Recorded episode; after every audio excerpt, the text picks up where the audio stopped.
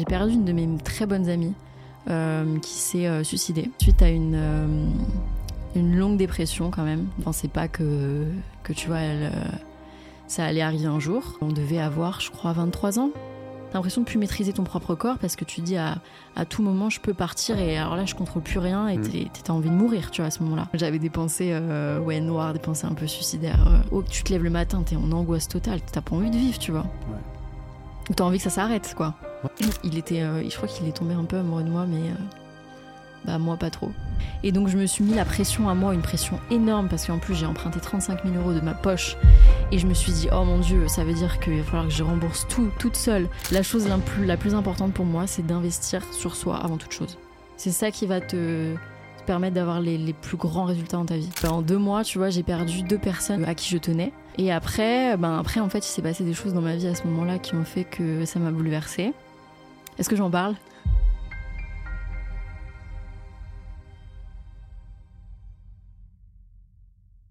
Avant que l'épisode commence, comme tu le sais, je viens à peine de lancer ce concept, cette chaîne, où j'invite des entrepreneurs, qui soient successful ou pas, et on parle de tout sauf de business. Donc si tu aimes ce concept, s'il te plaît, ça me ferait vraiment plaisir que tu soutiennes la chaîne en t'abonnant, en likant, en partageant et même commentant la vidéo. Ça va montrer le soutien que tu peux m'apporter. Je te souhaite un très bon épisode. Bienvenue à tous sur le nouvel épisode de l'envers du décor. Très content d'avoir une invitée de marque aujourd'hui qui a fait le déplacement depuis Bali. Enfin, j'en ai profité parce qu'elle était là et, et on se connaît depuis 2-3 depuis, euh, deux, trois ans. Ouais, deux, trois ans. Marie Perrault, dans la place. Euh, Il y a personne pour applaudir derrière. C'est dommage. Tu rajouteras à la fin. euh. C'est ça. Créatrice de contenu sur Instagram, principalement, je crois. Principalement, ouais, on va dire ça. C'est ce qui me plaît le plus, donc on va dire principalement, ouais. Ouais, je vais, je vais éviter de te présenter et faire des erreurs, donc Mhm. je vais te laisser te présenter brièvement, si tu peux, pour les gens qui nous écoutent sur, euh, sur le podcast. Ok. Parce que le podcast, il est sur euh, bah, du coup Apple Podcast, Spotify, Mhm. YouTube principalement. Mhm. L'envers du décor, n'oubliez pas. Et je vais laisser Marie se présenter rapidement. Ok, alors euh, ben, je m'appelle Marie, j'ai 28 ans et euh, je suis du coup créatrice de contenu sur Instagram mais aussi sur YouTube. Donc j'ai une chaîne YouTube et je suis aussi, euh, on va dire, entrepreneur. J'aime bien me définir comme ça, mais euh, je travaille en freelance en fait pour des, des boîtes. Donc je travaille en freelance pendant deux ans et demi pour une boîte française euh, dans la tech et, euh, et là je, je, je rebosse pour une pareil, une boîte euh, française aussi dans la tech, une start-up, en freelance du coup, donc je fais un peu des deux. Et, euh, et j'habite à Bali euh, depuis, enfin je suis basée à Bali depuis euh, deux ans. Donc je suis ce qu'on appelle euh, une digital nomade. Donc je travaille, en même temps je voyage et, euh, et voilà, je suis un peu maître de mon temps et de mon emploi du temps. Plus beau. ou moins, on va dire. C'est beau, c'est beau. Ouais. Et on va revenir sur, euh, sur tout ça. Ça fait quand même un an et demi, deux ans qu'on s'est perdu de vue, entre guillemets. Oui, entre guillemets, après avec les réseaux, on peut toujours garder, Ouais. euh, tu vois. Bah, moi, j'y suis plus trop sur Instagram. Mm. Donc, euh, je vois plus trop ce que tu fais. Donc, c'est cool. On va creuser, on va aller dans les choses un peu deep euh, Mhm. sur, sur le podcast. Est-ce que, du coup, on va commencer tranquillement? Déjà, tu es prête pour raconter ta vie? Oui, je suis prête pour raconter ma vie. Euh, ouais, ouais, carrément. Moi, j'aime bien euh, raconter ma vie. je pense que tout le monde aime bien parler de soi dans tous les cas, donc euh, Ouais. c'est simple. Cool. Et je suis content parce que tu es créatrice de contenu sur Instagram. J'invite Ouais. les gens à aller voir. Je vais mettre les liens dans, du coup, en description. Mhm. Euh, et je pense que ça va être trop bien de voir un peu la face cachée d'Instagram, Ouais. de tout ce que tu fais. Et c'est important pour moi de montrer ça du coup aux gens. Du Ouais. coup, est-ce que tu peux me dire, on, on commence direct, hein, Mhm, euh, où tu es né? Où je suis née Je suis née en France. Je suis née à Courcouronne euh, dans le 91. Et j'ai grandi, euh, j'ai grandi là-bas pendant, enfin ouais, on va dire toute ma vie jusqu'à mes 18 ans. Ouais, donc du coup j'ai grandi en banlieue parisienne pendant, enfin toute la première partie de ma vie, on va dire, jusqu'à mes 18 ans. Ok. Ouais. Tes frères et sœurs? J'ai un petit frère euh, qui s'appelle Alex, qui est plus jeune que moi, il a euh, 25 ans. Voilà. D'accord. T'as quel âge déjà? J'ai 28 ans, moi. 28. Oui, Waouh. et euh, du coup, région parisienne? ouais. Ok. Dans une famille Une famille. euh, modeste, aisée? euh, alors, je sais pas, j'ai toujours pensé que j'étais. euh, j'étais née dans une famille aisée. Jusqu'à temps que je, jusqu'à temps que je grandisse et que je me compare euh, aux autres et que je me rende compte qu'en fait c'est plus une famille euh, classe moyenne. euh, on n'a jamais manqué de rien. J'ai toujours été, je suis toujours partie en vacances. Famille de classe moyenne quoi, de banlieue parisienne. Rien de de bien foufou quoi. Ouais, donc- Mais j'ai jamais manqué de rien. J'ai toujours eu ce que je voulais donc. D'accord. Et t'étais quel type de d'enfant? On, va, on va faire les euh, deux. On va faire quel type d'enfant dans le- au sein de ta famille et quel type d'enfant à l'école? Euh, alors j'ai, en fait, mes parents ils ont divorcé quand j'avais 10 ans, donc euh, toute la première, on va dire de mes 0 à mes 10 ans, euh, j'ai toujours été euh, assez, euh, une, une enfant assez sage, euh, intéressée. J'aimais bien aller à l'école, j'aimais bien apprendre des choses, j'ai toujours été intéressée par tout ça. Euh, et puis après, ça a commencé un peu à se compliquer euh, dans ma famille. Mes parents, ils ont divorcé. Et donc, du coup, là, à ce moment-là, je pense que j'ai j'ai euh, commencé un peu à vouloir faire n'importe quoi. Euh, ça a commencé à être compliqué, je pense, émotionnellement. Et vu que j'arrivais pas à le gérer, bah, ça se retranscrisait. alors ça, c'est pas du tout français comme mot. Ça se retranscrisait. Non, ça se retranscrivait dans euh, mon à, à l'école et en fait après ça a commencé un peu à devenir chaotique vers euh, je dirais mes 15 ans ça a commencé à devenir un peu complexe et après il y a la crise d'ado aussi donc euh, Ah, donc, euh, Tout donc il y ensemble. a eu un divorce ouais qui pour toi a été traumatique.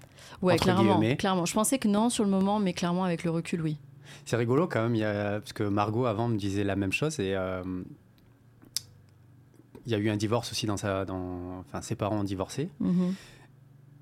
À ce moment-là, pour elle, c'était tranquille. oui ouais Euh, c'était de l'eau et après coup elle s'est rendue compte en fait ça a été ultra traumatique Ouais. pour moi ouais c'est fou comme Ouais. parfois quand tu es dans le moment et que tu vis quelque chose de difficile bah t'as pas le recul nécessaire pour savoir à quel point le- ce que tu ressens c'est c'est difficile et c'est après quand tu ressors de l'expérience que tu te dis ah oui Mhm. En fait je l'ai pas très bien vécu quoi Et ça t'a fait quoi du coup en fait enfin ça t'a ressenti quoi à ce moment-là quand il y a eu le divorce? Enfin tu me disais que t'as- à ce moment-là tu n'avais pas ressenti grand chose ou, Euh. ça ou directement ça t'a marqué et c'est là que t'es parti un peu en live dans ta vie? Non, je pense que ça a été compliqué parce que je voyais mes parents euh, qui étaient malheureux, euh, Mm. ma mère qui euh, émotionnellement elle, elle gérait mal euh, tout ça et du coup bah euh, le climat à la maison était euh, était compliqué très souvent. Euh, mon père qui était qui était triste, qui était seul, machin. Donc en fait, tous les, les émotions quand t'es petit, quand t'es enfant, les émotions de tes parents, tu tu les prends pour toi. T'as l'impression que t'es responsable. Et donc en fait. euh, Ouais, c'était beaucoup de. Ouais, j'étais. Je pense que j'étais triste, je me renfer- renfermais sur moi-même, je me sentais seule, euh, ah ce genre de choses, quoi. Et, euh, et en fait, ça t'affecte, ça t'affecte beaucoup quand t'es enfant. quand tu disais du coup qu'après ce divorce euh, t'as commencé un peu à faire n'importe quoi Ouais. c'était à quel âge? Vers mes 15 ans, donc là, euh, j'étais au lycée. Et, euh, et en fait, euh, j'étais complètement désintéressée de, de- de l'école, des cours, je voyais pas l'intérêt. J'étais très rebelle, je me- je m'embrouillais avec mes profs. En fait, pour moi, quand les choses, elles ont pas de. Il y avait pas mal de choses que je trouvais qui n'avaient aucun sens. Et, euh, quand je j'arrive pas à comprendre le sens profond des choses, je vois pas l'intérêt de faire les choses. Et du coup, euh, j'étais très rebelle, je m'embrouillais beaucoup avec mes profs. euh, j'ai commencé à fumer euh, du shit. je sais pas si on peut dire ça, mais j'ai commencé à fumer du shit. non non je sais pas euh, si c'est toi qui connais YouTube mieux que moi donc je sais Non, pas si je, c'est moi, je pense pas qu'on puisse le dire, si c'est pour ça. Donc, faudrait- bref, je vais je refaire. peut non mais je pense qu'on peut ne Non, je refait pense pas, pas. pas Bah, ce sera pas monétisé alors. et au pire je ferai un bip Bip, je j'ai euh, commencé à fumer des stupéfiants, à traîner pas forcément avec les, mau- avec les bonnes personnes. à 15 ans À 15 ans, euh, à ne plus avoir aucun intérêt euh, dans mes cours, en fait. Je Donc, au voyais. collège Non, au lycée. à 15-16 15 ans. ans au lycée? À 15-16 ans, ouais, tu commences à être au lycée, non? Je sais plus J'ai commencé en troisième, voilà, et puis après en seconde, ça j'ai résumé ma seconde. Euh, et puis ouais, après tout le lycée, c'était assez chaotique. euh, donc j'étais, je traînais pas avec les bonnes personnes, je faisais n'importe quoi. euh, J'étais pas intéressée par mes cours, je, je voyais pas mon avenir, euh, j'avais aucune vision d'avenir, tu vois. Et je pense que j'étais déprimée avec, euh, avec le. Maintenant que je me regarde à cet âge-là, je pense que j'étais euh, un peu déprimée, quoi. Et toi avec le recul tu penses que ça vient du divorce? Je pense que ça a joué le manque de support, en fait, le manque d'attention de mes parents, le manque de support émotionnel, euh, le manque de communication, de, toutes ces choses-là dont j'ai pas que qui m'ont pas donné. Et puis je leur en veux pas hein. c'est juste que c'était pour eux c'était aussi compliqué et, euh, et du coup bah, c'est ça qui a fait que j'ai je manquais de, de repères à ce moment-là de ma vie. Et je manquais de d'écoute d'aide de guidance aussi. Euh, et ouais je, enfin je leur en veux pas mais c'est ça qui a clairement fait que euh, j'ai pété un câble à un moment de de mes 16 à mes 18 19 ans tu vois. Ok. Crise d'ado. Ouais, on va dire crise d'ado, mais je pense que la crise d'ado, je sais pas si la crise d'ado c'est normal ou si c'est quelque chose de pas normal. Je pense que c'est normal, mais après, tu vois, c'est ton environnement qui va faire que ça va être plus ou moins fort. Oui, je pense vraiment ça dépend de chaque personne. Euh, ça dépend de chaque personne et aussi de du contexte familial et de la relation que tu as avec tes parents aussi. Hmm. Ouais. Et du coup, tu as manqué d'amour alors? La question alors t'as manqué d'amour euh, bah oui enfin euh, je pense que non j'ai pas manqué d'amour parce que mes parents ils, m'aiment beaucoup beaucoup beaucoup et je le sais. Mais je pense que eux-mêmes euh, ils étaient pas forcément assez matures émotionnellement pour et en tout cas pas dans un moment de leur vie où ils étaient prêts à à, à gérer moi ma transformation. Et j'avais pas forcément d'autres personnes à qui parler et donc, euh, ça, a créé ce sentiment euh, très fort de solitude et de manque de, de guidance, en fait. Ok. Voilà. Pas de repère. Pas de repère et pas d'ambition, euh, pas de. J'y voyais pas clair, quoi. Et hmm. puis en plus, je pense que le fait de, de, de fumer des, des, des, joints toute la journée et de pas, de pas traîner avec des personnes qui te poussent vers le haut, tout ça, ça joue aussi. Donc. Mais au fond de moi, je savais que ça allait pas euh, durer parce que j'ai toujours été euh, quelqu'un d'ambitieuse et, euh, et c'est revenu après avec le temps. Donc, ah. ouais. Ah, ça, c'est cool. De toute façon, on va en parler. oui, oui, oui, non, mais oui. Et, parce que ça va être sur YouTube et tes parents vont voir que tu as pris des stupéfiants. C'est pas grave. Ah, mais ils le savent très bien. Aujourd'hui, moi, mes parents, je leur, dis, je leur dis beaucoup, beaucoup de choses. Donc, ils savent très bien. Ils savent tout. Je leur ai tout dit. Ah, donc il y a beaucoup de communication dans la famille Aujourd'hui, euh, ouais, beaucoup plus. Aujourd'hui, ça va beaucoup, beaucoup mieux. Euh, il y a eu beau, un gros chemin, on va dire, euh, mm. avec le temps. Et puis j'ai 28 ans, donc quand tu grandis, tu apprends à te connaître, tu fais de la thérapie, tu vas avoir des psys, tu apprends à savoir d'où viennent tes, réactions. Pas tout le monde hein, fait ça. Pas tout le monde fait ça, effectivement. Mais bon, je pense que y a, y a... aujourd'hui, dans notre génération, c'est beaucoup plus, on va dire, on en parle beaucoup plus. Mm-hmm. Et donc, c'est moins tabou de dire que tu vas voir un psy. À l'époque ah de mes parents, c'était hmm. si tu allais voir un psy, c'est que t'étais fou, quoi, tu vois. Ben, même moi, quand j'étais gamin, jusqu'à très longtemps, je pensais que voir un psy, un thérapeute, c'était pour les débiles, quoi. Ouais, c'est ça. c'était, euh, tu vois, pour ma mère, parce qu'elle était dépressive ou peu importe. Voilà. Et pourtant, c'est trop bien. Et pourtant, c'est trop bien et tout le monde devrait y aller, clairement. Parce qu'on a tous des. Tu vois, un traumatisme, c'est pas forcément euh, aller à la guerre et voir des choses horribles. Ça peut être hmm. euh, des, des, traumatismes émotionnels. On en a tous à différents euh, degrés, on va dire. Et on a tous des choses euh, à régler, tu vois. Mm. Donc, euh, non, tout le monde devrait aller voir un psy, clairement.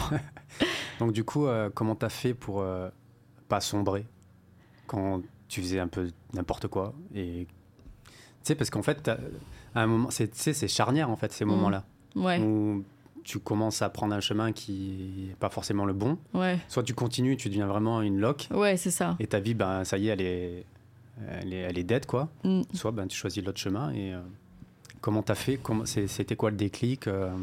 mm, Franchement, je pourrais pas te dire. Je pense que c'est mes parents aussi qui m'ont qui m'ont qui m'ont évité de sombrer parce que malgré tout, euh, c'est vrai qu'il y avait, c'était compliqué, mais ils étaient quand même là pour moi. Tu vois, je veux mm. pas non plus les, les blâmer. Ils étaient quand même là pour moi. Ils ont toujours voulu que mon frère et moi on réussisse. Euh, donc ils, ont tout, ils nous ont toujours euh, supportés, même si c'était compliqué et qu'il y avait des moments très difficiles.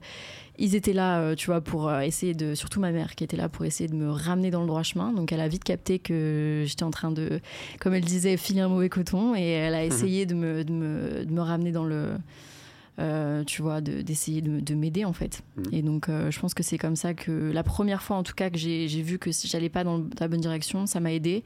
Et des amis aussi, euh, que je, en fait, je les voyais, elles qui venaient de, de, tu vois, des parents qui avaient fait des études, mes parents ils ont pas fait d'études. Et mes copines, leurs parents ont fait des études et ils les ont encouragées à faire des études. Et moi, je me suis dit, bah, elles font ça, donc moi aussi je vais le faire parce que j'ai pas envie d'être celle qui, qui reste derrière et qui fait rien. Hmm. Donc, du coup, ça, ça m'a aidé aussi, je pense. Trop cool.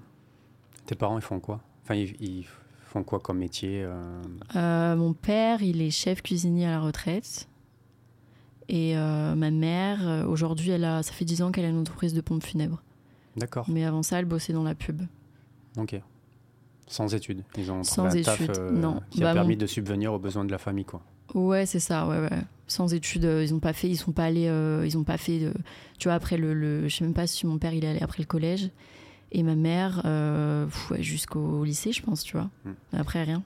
C'est dingue ça, les, la génération de nos parents, euh, sans études, ben. Ouais, enfin, ils avaient l'opportunité de faire quelque chose, tu vois. ouais, carrément. Alors que Bah, nous, bon, euh, aujourd'hui, alors hmm. laisse tomber. hein. Si tu veux faire, si tu veux avoir une carrière sans études, c'est possible, je pense. Et puis les, tes études que, les études que tu fais, ça va pas déterminer qui tu deviens, parce qu'il y a des gens qui ont fait des longues études, Hmm. euh, ils font rien après, tu vois. Ouais, c'est clair. Je pense que c'est plus la personnalité, la- le tempérament, l'envie d'évoluer, l'envie de, Hmm. de grandir, tu vois. Donc lycée, et du coup, tu as continué les études. Donc du coup, ouais, après le lycée, euh, je suis, j'ai fait, je suis passée à l'université, donc j'ai fait euh, une licence de trois ans en sciences humaines et sociales à Paris Descartes. Ok. Voilà. Pourquoi? Parce que, alors déjà, je savais même pas quoi faire euh, en sortant du lycée. Je me, je me j'étais complètement perdue. Je savais même pas euh, ce que je voulais faire, ce qui m'intéressait. euh, et je pense que c'est le cas de beaucoup de jeunes. J'ai l'impression que c'est genre 90%. Mais moi, je trouve ça complètement normal. C'est dingue quand même. Non, moi je trouve ça normal. Quoi, d'être perdu à Non, mais 18 oui, comment tu peux attendre Comment tu peux savoir qui tu es déjà à 18 ans Mhm. Ce que tu aimes Tu peux pas. Enfin, je veux dire, tu es en plein, en plein développement de toi, en, plein, en pleine recherche de toi. Donc, euh, moi, je trouve ça euh, un peu idéaliste de, de demander à un jeune de 18 ans de savoir ce qu'il veut faire en sortant du lycée. Je veux dire, t'en sais rien. Tu vois? Mhm. Tu sais pas, t'apprends à te connaître plus tard. Enfin, ça vient avec le temps, les expériences, les, les échecs, les erreurs. Et de toute façon, pour moi, le, du, de tes 20 à tes 30 ans, tu essayes des choses. Et c'est après à tes 30 ans que ça se, ça se solidifie et que là, tu sais à peu près qui tu es, tu sais à peu près ce que t'aimes, ce que t'aimes pas. Et là, tu peux, euh, je pense, hein, et là, tu peux vraiment euh, filer droit dans, dans ton, dans, ce que, dans ce que tu veux faire et construire sur du long terme. Mm. Mais la vingtaine, tu sais pas, enfin, t'es, t'es en pleine exploration, tu vois. Ouais, c'est clair. Ou aussi, peut-être parce que euh, on va pas te, te guider assez euh, pour trouver ta voie, quoi. Ouais, ça c'est un peu 50-50. Je pense que c'est bien qu'on te guide, mais il y a aussi toute une part de, de c'est à toi de savoir. C'est à toi de t'explorer, c'est à toi de prendre des risques et de, de faire des erreurs. Et puis c'est là que tu te rends compte de ce que Mm. t'aimes et ce que t'aimes pas, est-ce que t'as envie et ce que t'as pas envie, tu vois, dans ta Ouais. vie. Comme pour les relations d'ailleurs, c'est pareil. Mm. Tu vois, tu. Il y a des gens qui trouvent le grand amour à euh, 15, 16, 17, 18 ans, mais il y en a, ça leur prend plusieurs relations avant de, de savoir ce qu'ils ce qu'ils- ce qu'ils veulent dans une relation. Tu vois Mais du coup, euh, enfin, tu vois, le, le problème aussi qu'on a, je pense, avec tous les discours comme ça, où on dit euh, bah, que c'est très compliqué de trouver sa voie, ce qui est vrai, hein, c'est qu'après, les gamins, ils entendent ça euh, partout sur YouTube, etc. Bah, ils arrêtent l'école à 18 ans, quoi. Ah non, non, non, ouais, non, ouais, ouais, je vois ce que tu veux dire. Euh, je pense qu'en tout cas, pour parler de mon expérience et de moi, comment j'ai fait pour, euh, on va dire, trouver ce que je veux faire et ce qui, ce qui m'anime vraiment, euh, c'est de partir, de pas forcément.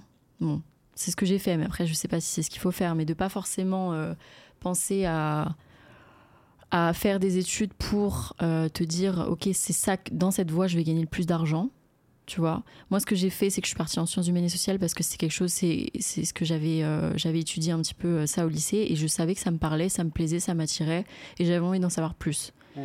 et c'est comme ça que j'ai vu j'ai toujours plus ou moins vu les études. C'est pour me apprendre des choses euh, apprendre tu vois par curiosité en fait et je me suis dit, bah, je vais faire ça parce que ça m'intéresse. J'ai envie d'en savoir plus sur les comportements euh, humains, sur euh, la société. Tu vois, je me posais beaucoup de questions sur euh, euh, pourquoi les choses sont telles qu'elles sont. Tu vois, je me suis toujours posé beaucoup de questions Mhm. et je me suis dit, mais c'est ça, c'est parfait, c'est ça me correspond. euh, J'ai envie de faire ça. Et, euh, et puis après, ça, euh, ce qui fait que j'y suis allée jusqu'au bout, c'est mon côté un peu euh, euh, déterminé. Quand je, quand je veux, quand je décide à faire quelque chose, je vais jusqu'au bout parce que euh, il y a mon ego aussi et mon Mhm. ma fierté qui en prendrait un coup si j'arrêtais avant. Donc c'est ça qui a fait que je suis allée jusqu'au bout. Et à la fin de ces trois ans de, de, de licence, je me suis dit, je me suis vite rendu compte que j'avais pas, j'avais pas envie de continuer là-dedans. Et, euh, et là, et là, je me suis reposé des questions à ce moment-là et me dire bon bah maintenant je fais quoi? Je sais Mhm. pas si c'est la meilleure des choses parce que j'ai jamais, euh, tu vois, quand j'ai commencé à faire mes études, à, bon, je sais pas, à 19 ans, commencé à aller à l'université, je me suis jamais, j'ai jamais pensé à dans 10 ans. Ouais. Tu vois, j'ai toujours pensé à bah là les prochaines années ou là les prochains mois, tu vois, Mm. ce que j'avais envie de faire. Mm. Et ensuite, je pense que les choses sont bien faites. Tu construis ton chemin un peu au fur et à mesure. Ouais. Et tu vois plus clair euh, au fur et à mesure parce que c'est compliqué euh, de faire des plans sur la comète à 20 ans euh, Ouais, sur clair. où tu seras dans 10 ans, tu vois. Mm. C'est tu sais pas, la vie elle change. Non, tu changes. Je pense que c'est un bon message que tu fais passer, c'est que essayer de faire les choses qu'on aime, quoi. C'est ça. Tu vas, de toute façon, tu vas devoir aller à l'école. Normalement, Normalement quand tu as ouais. 18 ans, tu vas devoir continuer un cursus scolaire. Mm. Et toi, ben, ce que tu as fait, c'est ben, je vais faire quelque chose dans lequel, euh, enfin, qui m'intéresse, quoi, tout simplement. C'est ça exactement. Donc, euh, je pense que c'est un bon message à faire passer aux jeunes là, qui se posent des questions. euh, C'est ça. T'arrives, t'as- t'as- après, c'est quoi le collège troisième? On fait quoi en troisième? Le bac, c'est ça? Ah non, le bac. c'est- Putain, je suis perdu. Le bac c'est euh, terminal. Ah, brevet. Brevet c'est troisième. brevet et t'es perdu dans ta life. Ouais. Donc, euh, je pense que c'est un bon message à faire passer, euh, d'essayer de trouver une matière à l'école Mm. Qui t'intéresse, qui te plaît. qui t'intéresse ou qui euh, parle un petit peu des, des sujets qui t'intéressent. Quoi. Voilà. Et arrêter Mm. de, te, de te faire mettre la pression par les adultes qui te demandent tout le temps Ah, Tu veux faire quoi dans la vie? Tu veux faire quoi dans la vie? Mais genre, laissez-moi tranquille, je sais pas en fait. Ouais. T'es pas obligé de prendre une décision maintenant et puis tout peut changer. Je veux dire, même si tu décides de, de choisir une carrière à 20 ans, mais si tu te rends compte que ça te plaît plus à 22 ans ou à 23 ans, mais tu peux changer, il n'y a pas de problème, tu vois. Trop cool Je pense, hein, après. euh, Non, non, mais c'est euh, bien de dire ça. Ouais, tu peux changer, rien n'est fixe, donc il faut pas avoir peur de. Et tu l'as vu cette pression? Bah oui, enfin oui, on te la, on te la met beaucoup. Moi en tout cas, je l'ai, je l'ai eu, mes parents toujours qui me demandaient ce que je voulais faire, mes profs, alors tu veux faire quoi? Et puis t'as l'impression à cet âge-là de devoir que les choix que tu vas prendre, ça va être tellement déterminant pour le reste entier de ta vie. Il faut que tu prennes Non, le tu bon choix. Il faut que tu fasses le bon choix. Ouais, c'est vrai. C'est vrai qu'il y a ce- cette pression. ouais. Et en fait, non, enfin, tu peux, tu, tu peux faire des erreurs, euh, j'en ai fait, euh, c'est pas grave, euh, c'est pas la fin du monde, tu pourras changer plus tard. Juste, euh, dis-toi au moment présent, qu'est-ce qui m'intéresse, qu'est-ce qui me fait plaisir, qu'est-ce qui me donne envie euh, d'en savoir plus. Et, euh, et puis voilà, tu vas dans cette voie, tout simplement. Cool. Donc, trois ans. Ouais. licence et après? Et après, ben après, en fait, il s'est passé des choses dans ma vie à ce moment-là qui ont fait que ça m'a bouleversée. Est-ce que j'en parle? Ah, ben Ça, ça dépend de toi. Tu me dis si tu peux en parler moi, ou pas. je, veux, je veux- je veux bien en parler. Si on peut faire de la prévention, si... parce qu'en fait, tu sais, généralement, on a l'impression qu'on est seul dans les, euh, dans les traumas ou peu importe, Mm. dans nos histoires, mais en fait, il y a tellement de gens qui vivent les mêmes choses Ouais, que ça vrai. fait du bien d'en parler. Et Oui. quand quelqu'un l'écoute, il se dit Putain, je suis pas seul. tu Ouais, non mais c'est vois. vrai. Donc, euh, si euh, tu peux partager des petites histoires qui vont faire du bien à certaines personnes et qui vont se reconnaître aussi dans ton histoire, Ok. let's go. hein. Ok, let's go. Euh, donc du coup, en fin de licence, en fait, j'ai euh, perdu une de mes très bonnes amies euh, qui s'est suicidée. Ah oui. Wow. Donc suite à une, une longue dépression quand même. Donc on savait Mm. tous qu'elle était euh, euh, dépressive, mais on pensait pas que, que tu vois, elle, euh, ça allait arriver un jour. Ok. Et Quel âge? elle avait, je crois qu'on avait à ce moment-là, parce qu'on avait toutes le même âge, donc c'est un groupe de copines en fait, on était toutes copines. Mhm. Et euh, on devait avoir, je crois, 23 ans. Ah ouais, vénère quand même. 23 ans. Ok. Euh, donc, euh, ouais, suicide d'une de mes très très bonnes amies. Ça m'a énormément euh, bouleversée, ça m'a vraiment fait un choc. Euh, et en fait, deux mois plus tard, même pas un mois plus tard, euh, mon oncle, de qui j'étais quand même très proche, qui était là quand j'ai grandi, tout ça, Mhm. qui est décédé d'un cancer. Euh, donc, euh, en deux mois, tu vois, j'ai perdu deux personnes qui étaient, euh, qui étaient, qui tenaient, que, à qui je tenais. Mhm. Et en fait, ça m'a vraiment, sur le moment, encore une fois, sur le moment, je me rendais pas compte. Parce que sur le moment, bah, tu perds une personne. Et en fait, c'est bizarre parce que quand tu perds quelqu'un, tu as l'impression que, tu vois, c'est- c'est c'est un truc énorme qui vient de se passer dans ta vie. Et pourtant, le lendemain, tu te lèves et tu dois faire les mêmes choses que tu faisais la veille. Tu vois? C'est trop bizarre comme sensation de Hmm. Ouais, te dire, j'ai- t'as l'impression que ton monde est en train de s'écrouler. Et ben, en fait, la vie, elle continue. Hmm. Et donc, sur le moment, je me rendais pas compte euh, de, de, de ce qui était en train de se passer vraiment et de. Euh, alors, j'ai le mot en anglais, mais en français, je sais pas comment ça se dit. Mais grief. Grief. Je sais pas.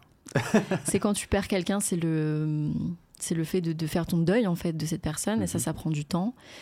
Euh, et donc euh, là, ça m'a bouleversée. Je me suis dit, oula, je, me- je me suis rendu compte qu'en fait, la vie, c'était, euh, ça passait vite et que ça pouvait surtout s'arrêter du jour au lendemain. Et, euh, et puis, je suis sortie de ma licence et, et en fait, je savais pas quoi faire. J'étais un peu, encore une fois, perdue. Je me suis dit, voilà, je sais pas quoi faire. J'ai juste envie de voyager et de partir à l'autre bout du monde et, et d'oublier un peu euh, ce qui vient de se passer et d'aller euh, voir autre chose, voir du pays et juste de partir en fait. J'avais qu'une envie, c'était de partir. Et donc je suis partie au Vietnam pendant six mois. Ah oui. Ouais. Donc c'est à cause de ces euh, moments du coup traumatisants Mm. de ouf à 23 ans. hein. Mm. Enfin, ça a déclenché en toi euh, un truc où tu t'es dit la vie peut s'arrêter n'importe quand et one life quoi. Et donc je vais voyager. Ouais. Ah ouais. Mais je pense que j'avais toujours, j'avais toujours eu euh, ce désir pour le, le voyage dans tous les cas, c'était toujours là. Mais euh, là, euh, je me suis dit, ah ouais, en fait, c'est le moment là, il faut que je parte, j'ai envie de partir, il, faut que, il faut que je parte. Je sais pas, j'avais envie. Et donc, du coup, j'ai pris une année sabbatique. Et je suis partie au Vietnam pendant six mois. J'ai, j'ai été bénévole dans une association. Ok. Euh, Comment t'as fait pour partir au Vietnam? Oh, il y a Enfin, des... Avec l'argent. Enfin, comment t'as trouvé l'argent Alors comment j'ai trouvé l'argent? Ah oui, parce que mes parents, ils avaient euh, mis de côté un peu d'argent pour moi euh, Ah. sur un compte. euh, bien, je crois qu'il y avait euh, 5000 euros, tu vois. Ah oui. C'était une petite somme, c'était pas non plus... euh, voilà, mais c'était une petite somme. Mhm. Et ma mère me l'avait donné, je crois, un an auparavant. Elle m'avait dit, bon, bah tiens, je te le donne. Et donc, euh, j'avais utilisé cet argent-là pour partir. Ok. Donc, j'avais tout payé. Il y a des organismes qui font que tu peux... qui t'organisent ton voyage bénévole. Bon, c'est un peu de l'arnaque, je vais pas te mentir. Avec le recul, euh, c'était un- je servais clairement à rien dans le- dans l'association. Euh, c'était que des Vietnamiens qui parlaient que vietnamien et très peu anglais. Euh, et puis j'avais pas du tout les compétences pour les aider en fait. Hmm. Donc j'étais là euh, en observation quoi pendant cinq mois. Ouais. Donc avec le recul, c'était je- si c'était à refaire, je serais partie au Vietnam et j'aurais pas fait cette mission là parce que j'étais inutile complètement Hmm. inutile. Et surtout parfois, avant de faire des missions bénévoles, tu as toujours l'impression que dans les pays un peu lointains, euh, Mm. tu vois, c'est le complexe du sauveur euh, blanc. Je crois que c'est un nom d'ailleurs, le complexe du sauveur blanc. Tu penses que toi, dans ton pays développé, euh, t'as tout et que les autres, ils t'attendent que toi pour, euh, pour euh, les aider, tu vois. Et moi, j'étais un peu dans cette illusion de oh, je veux sauver le monde, je veux aider les gens pauvres, machin. C'est bien, ça part pas d'une mauvaise intention. Mais en fait, quand je suis allée sur place, je me suis rendu compte qu'ils avaient pas du tout besoin de moi, euh, qu'ils qu'ils qu'ils attendaient pas les autres, qu'ils se passait, ça se passait très bien pour eux, en tout cas là où je suis allée, et que euh, et qu'en fait c'est beaucoup plus complexe que ça. Euh, si tu veux vraiment aider les gens, il faut que tu aies des compétences, il faut que tu Tu vois, il y a des gens qui font des études Mm. de, de, pour ça. Mm. Et il faut que tu aies des choses à leur apporter, en fait. Ouais, c'est pas. euh, donc, euh, c'était un peu. euh, pas une déception, mais surtout, ça m'a rendu plus humble, on va dire. Ouais. Je me suis dit, calme-toi. Bah, tu, peux, cool. tu peux pas sauver le monde, tu vois. C'est pas. Mm. C'est pas si simple que ça. Et pourquoi le Vietnam? Pourquoi le Vietnam? Euh, Pourquoi le Vietnam? Très bonne question. Pour plein de raisons. J'ai une cousine euh, qui a été adoptée, qui est vietnamienne. Ok, Donc il y a ça. sympa. Euh, et il y a aussi le fait que j'avais j'avais envie de partir en Asie et que ça, avait l'air d'être un pays assez accueillant et assez safe pour les, les femmes seules. Et, et ça, ça m'a décidé. Je me suis dit pourquoi pas le Vietnam. Et t'as aimé? Ouais, j'ai adoré. Franchement, Ah ouais, j'ai adoré. Il y a beaucoup de gens qui vont au Vietnam et qui trouvent que les Vietnamiens sont rudes. Genre très. euh, Ce qui est vrai. ce qui est vrai, bah, je sais pas, toi, t'en penses quoi, toi? Ils sont plus rudes qu'à Bali, ça c'est clair. Oui, c'est vrai qu'ils sont plus rudes qu'à Bali. Mais en même temps, moi ce que j'aime bien, c'est genre, euh, c'est pas qu'ils sont rudes, c'est qu'ils ont, ils s'en foutent en fait. Ils ont pas le time pour toi. Enfin, ils font Ouais. leur life et c'est tout. C'est ça. Et je trouve ça cool en fait. Ouais, ils sont très orientés business aussi. Ouais. C'est pas qu'ils sont rudes, c'est que franchement, on n'a pas le temps. de- qu'ils n'ont pas le temps, ils sont là, ils ont leur truc à faire, euh, ils sont directs. Ouais. Je trouve ça cool parce que. Et ouais, t'as moins le truc euh, ultra touristique, Mm. tu vois. Ouais. En fait, ils font leur live quoi. C'est trop cool. Ouais, ouais, ils sont pas focus sur les touristes, sauf dans les endroits touristiques, Mm. mais euh, ouais, ils font leur life, quoi, ils ont leur vie. euh, c'est un pays quand même assez riche. Il y a des, je veux dire, le pays en soi est riche, il y a un peu de pauvreté, mais c'est pas euh, de la pauvreté extrême, Mm. je trouve. Et Je crois que euh, l'Indonésie est plus riche que le Vietnam quand même. ouais, l'Indonésie est plus riche, clairement. L'Indonésie est super riche. C'est vénère. hein. Ah ouais, ouais, ouais. Tu vas voir dans 20 ans, euh, wouh Ah mais oui, mais ils sont en Mm. pleine expansion. Je veux dire, euh, en Europe, les- on pense que souvent, quand tu sors pas vraiment de ton pays, tu penses que les, les autres pays en Asie, c'est pas des pays riches, mais ils sont en pleine expansion. Et quand tu vas là-bas, tu le ressens parce que ça tout va très vite. Ouais, tu le vois à Bali, euh, bah, c'est un microcosme, mais tout Mm. va très vite et il y a beaucoup d'argent qui se fait. Et même à Jakarta, tu vois y a Même à. Jakarta, il y a beaucoup d'argent. Des endroits Très très c'est riche. vénère. Mm. Ouais. Et euh, d'accord, Vietnam. Donc, tu as bien aimé. Et c'est vrai, euh, franchement, à chaque fois que je pose la question à quelqu'un qui est parti au Vietnam, Mm. ils ont pas forcément. Enfin, c'est genre le pays d'Asie qu'ils ont le moins aimé. Quoi. Ben oui, je sais, c'est pour Je ça dis, que c'est bizarre ça, moi j'ai bien aimé, ça va. moi j'ai adoré. Après, je pas parce que j'y suis restée six mois et que euh, j'étais tous les jours avec des Vietnamiens. Hmm. Donc euh, moi j'ai appris à les connaître, euh, j'ai appris à j'ai noué des liens avec eux. Euh, donc tu apprends à comprendre la culture différemment et à, à l'apprécier différemment que j'imagine quand tu vas deux semaines ou trois semaines en vacances et que en fait tu noues pas vraiment de relation avec les locaux. Ah ouais. Je pense que euh, c'est ça pense. qui fait que t'as- t- t'apprends vraiment à comprendre une culture, c'est quand en fait tu, tu, tu traînes avec des locaux quoi. Ouais. Intéressant. Ok, du coup, Vietnam et après? Qu'est-ce qui s'est passé dans ta petite vie Qu'est-ce qui s'est passé dans ma vie Alors, euh, au Vietnam, du coup, euh, il s'est passé beaucoup de choses. Genre un. Je sais pas, ça m'a bouleversé ce voyage sur plein de plans. C'était la première fois que je partais loin, seule de ma famille. À, je crois que j'avais 24 ans. Non, j'avais 23 ans. Je partais loin, seule de ma famille. J'étais, euh, bah, j'apprenais à me connaître aussi. Et, et après, j'ai voyagé un mois seule. Je suis partie au Cambodge et tout. Et là, j'ai rencontré euh, un mec, donc je sortais avec un Vietnamien aussi. Ah, d'accord, au Ah. Vietnam. Au Cambodge? Non, au Vietnam, je sortais avec Ah, un d'accord. Vietnamien, ça n'a pas duré longtemps, mais euh, c'était, euh, c'était marrant. Euh, Pourquoi Pourquoi tu dis c'était marrant? Non, mais c'était marrant parce que culturellement, euh, rien à voir, quoi. Ah oui, C'était un vrai Vietnamien, c'était ça, pas chaud, un, enfin, Vietnamien de...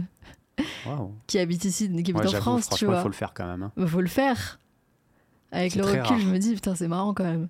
Mais c'était marrant. Enfin, c'était une expérience. Écoute, euh, ça a duré un mois. euh, Il était, euh, je crois qu'il est tombé un peu amoureux de moi, mais bah moi pas trop, Pas du tout, quoi. pas du tout.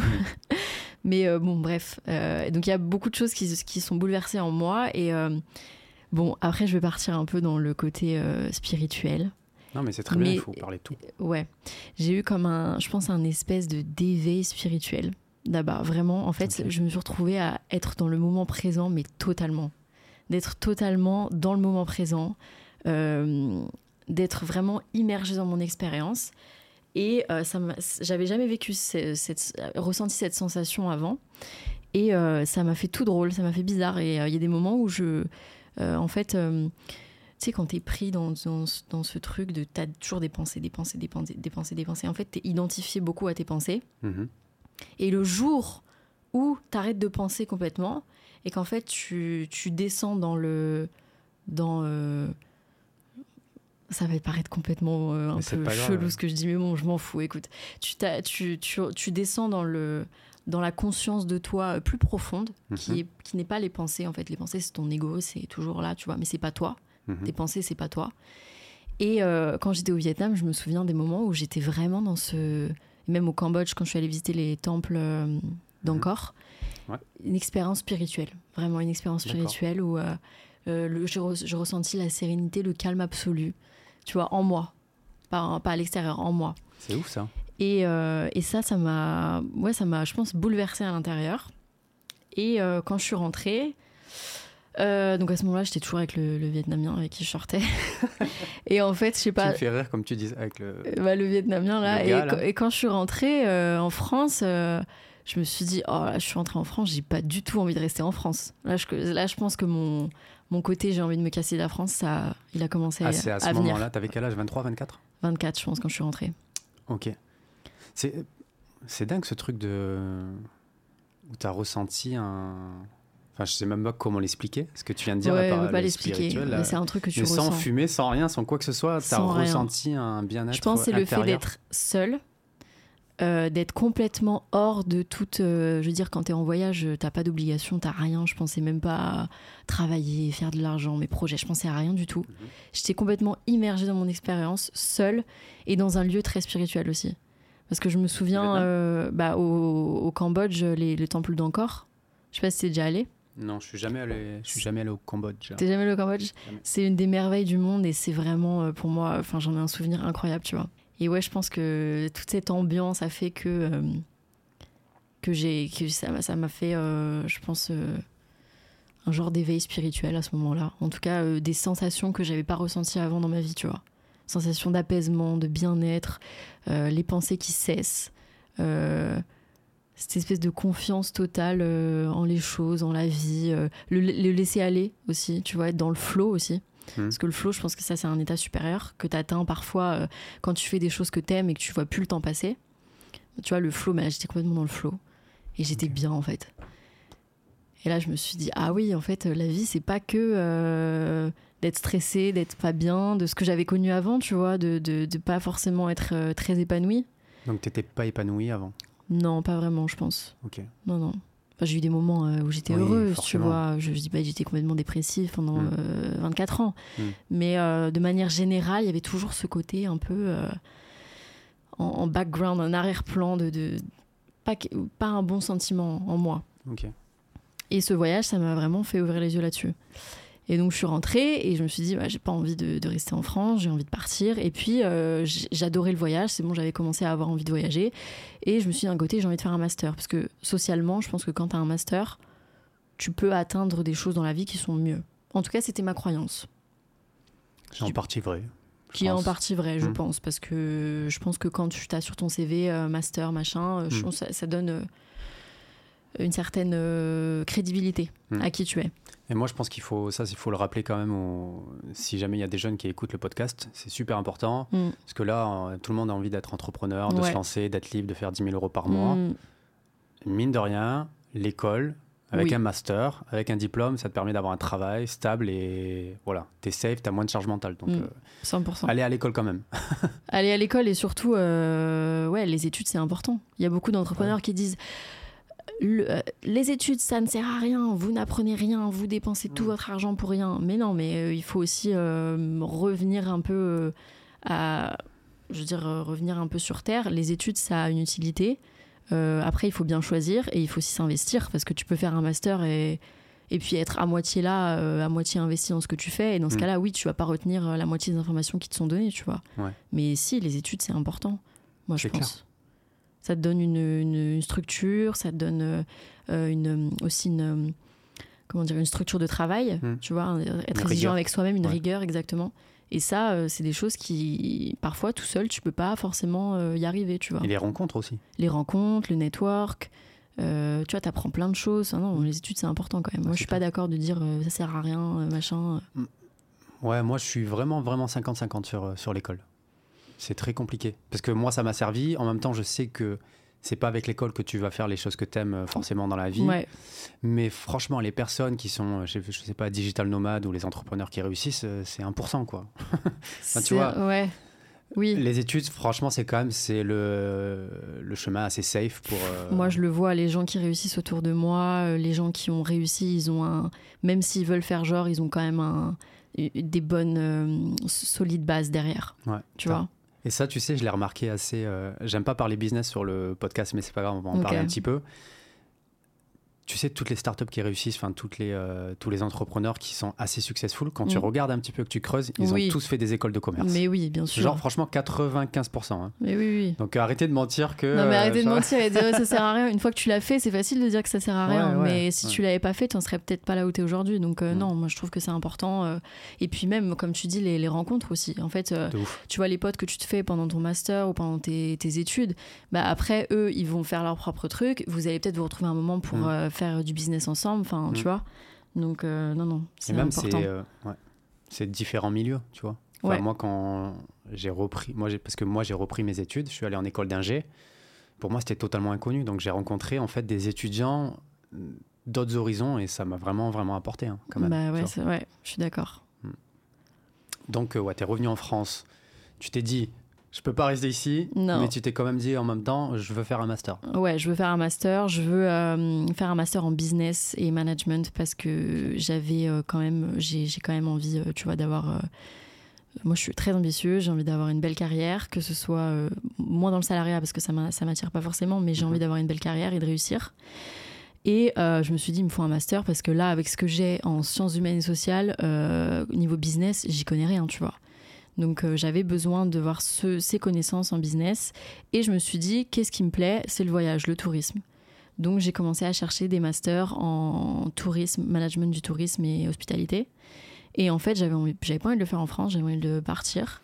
Et du coup, mon ex, le, le Vietnamien, qui lui avait fait ses études à Londres, Il a l'air super important, ce mec. non, mais tu vois, comme quoi les rencontres, même si c'est pas des gens qui vont rester dans ta vie pendant euh, toute ta vie, Mm. en fait, ça va te, te pousser à faire des choix à certains moments de ta vie qui vont influencer ton parcours Clairement. tu vois. Mm. Et donc c'est pour ça que je pense qu'il n'y a aucune rencontre, même si ça dure pas, que ce soit amoureuse ou amicale, qui est euh, en vain, parce que dans tous les cas, cette personne t'aura peut-être poussé à prendre des chemins euh, qui, en fait, quand tu te, plus tard, tu te diras, bah j'ai bien fait de prendre ce chemin. Totalement Voilà. aligné. Ouais, exactement. Et donc, du coup, lui, il avait fait ses études à Londres et il me, il me poussait pour que j'aille faire mes études à Londres parce que je pense qu'il avait peut-être dans l'idée de venir me rejoindre à un moment, tu vois.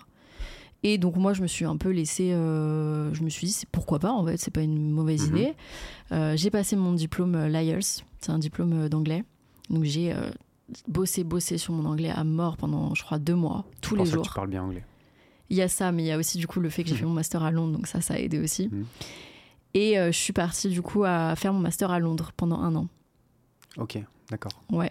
Et, euh, Et donc, entre-temps, t'as- t'es pas reparti voyager tu- non, non, non, mais je suis rentrée au mois de février. Hmm. Tu vois, pour mon anniversaire, je me souviens, je suis arrivée le jour de mon anniversaire et j'ai fait la surprise à toute ma famille, à, me- à mes amis. C'était cool d'ailleurs. Mhm. Et, euh, et du coup, février, j'ai bossé comme une malade sur mon truc d'anglais pendant deux mois, deux, trois mois, à fond. Tu vois, tous les jours, je faisais des tests, des tests, des tests. C'était mon objectif. Je l'ai eu. Enfin, c'est pas tu l'as ou tu l'as pas, c'est il faut un score. J'ai eu le score que je voulais. Et là, j'ai commencé à passer euh, des, des épreuves euh, en ligne pour euh, rejoindre l'université que je voulais. Et après, je suis partie, j'ai fait l'été en France, donc je faisais rien de spécial, Mhm. profiter, tu vois. Et je suis partie au mois de septembre à Londres. Ok. Et j'ai fait un emprunt bancaire parce que mes parents, comme je disais plus tôt de- dans le podcast, mes parents, c'est, ils n'avaient pas euh, 35 000 euros à me, à me lâcher, tu vois. Ah, t'as fait un emprunt bancaire pour Du tes coup, j'ai fait, ouais, j'ai fait une, euh, un prêt bancaire, prêt étudiant euh, de 35 000 euros. Waouh Ouais, Pour un an? Pour un an de- d'études. Donc, je crois que les études, c'est Waouh. 11 000 pounds, 11 12 000 pounds l'année. Hmm. Parce que le master à Londres, c'est souvent euh, un an, full time. Hmm. C'est vrai, tu peux faire part-time en deux ans. Mais du coup, un an intense, tu vois. Ouais. Un full intense de ouf. Et, euh, et, euh, et qu'est-ce que je voulais dire? Et puis pour la vie aussi, parce que la vie à Londres coûte très cher. Ouais, c'est pire que Paris. Ah, mais c'est pire que Paris. C'est, je veux dire, euh, c'est vraiment, je payais euh, 730 pounds pour une chambre qui faisait pff, la moitié de la, Ouais, la ouais, chambre, la moitié de la, tu vois, de la salle dans laquelle on est, Hmm. pour être très bien situé. Mais du coup, c'est quand même cher, Ah, mais de ouf. super cher. Donc, euh, donc voilà. Donc, euh, Donc je suis partie à Londres pour faire mon master. ça, c'est dingue quand même. Enfin, dingue. Pour faire des études, il faut que tu payes quoi On dit euh, l'égalité des chances, euh, tout le monde a accès. euh, alors en France, oui, parce qu'en soi, l'université, c'est quoi, 400 euros par an, Je sais pas. frais d'inscription. Mais l'égalité des chances, en vrai, moi, j'y crois moyen. Ouais, c'est clair. Parce qu'il y a, tu vois, pour avoir fait de la socio pendant trois ans, la reproduction sociale, euh, c'est un vrai truc. Et euh, quand tes parents, ils ont eux-mêmes fait des études, quand tes parents, ils ont eux-mêmes euh, des contacts, ils, ont, ils sont eux-mêmes en place, tu vois, sur Mhm. le plan euh, carrière, ils vont le transmettre à leurs enfants déjà dans, Ah, au sein de la famille. Et toi, ça va faire que tu vas avoir vraiment des opportunités différentes de quelqu'un qui vient d'un milieu ouvrier et qui n'a pas eu tout ça, tu vois Clairement. et qui n'a pas l'argent pour se payer des études, Mm. qui n'a pas les parents derrière pour soutenir, pour euh, aussi t'apprendre des choses bah, sur, euh, par exemple, gérer ses finances. Tu vois, c'est des trucs qu'on n'apprend pas forcément à l'école. Mais les parents, quand tes parents ils sont riches et ils ont de l'argent, ça c'est des trucs qu'ils peuvent Ah, t'apprendre mais clairement. et qui t'apprennent et qui transmettent à leurs enfants. Mais les gens qui n'ont pas de patrimoine, bah, ils l'apprennent ailleurs, autrement, s'ils Ouais. veulent. Après, tu vois, on vit quand même d'une époque où euh, on a accès à plein de choses gratuitement, plus ou moins. On va dire, Ah oui, t'achètes un livre, ça te coûte 12 euros. Mais je veux dire, si tu veux, tu peux. Il n'y a plus d'excuses. Il n'y a plus d'excuses. Ouais, et donc clair. ça, c'est cool aussi. Mm. Parce qu'à l'époque, oui, c'était la, la... Oui, c'était plus compliqué, tu vois, Mm. d'accéder à certaines choses. Mais aujourd'hui, t'as tout. Mm. Franchement, t'as tout. C'est clair.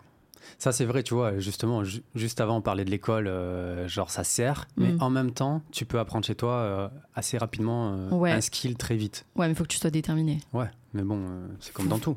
Ouais, il faut que tu sois déterminé parce que t'as, en fait, les études, ça te donne la structure nécessaire pour y arriver. Parce que tu as des gens derrière qui, vont, te poussent un peu, qui te, Mm. qui te montrent le chemin. Quand tu es seul, bah, c'est toi et toi-même, tu vois. Ouais, ouais, c'est clair. Donc, euh, si, si tu es déter, oui, il a pas de souci. Mm. Donc, du coup, tu t'es endetté à 35 000 euros, quoi.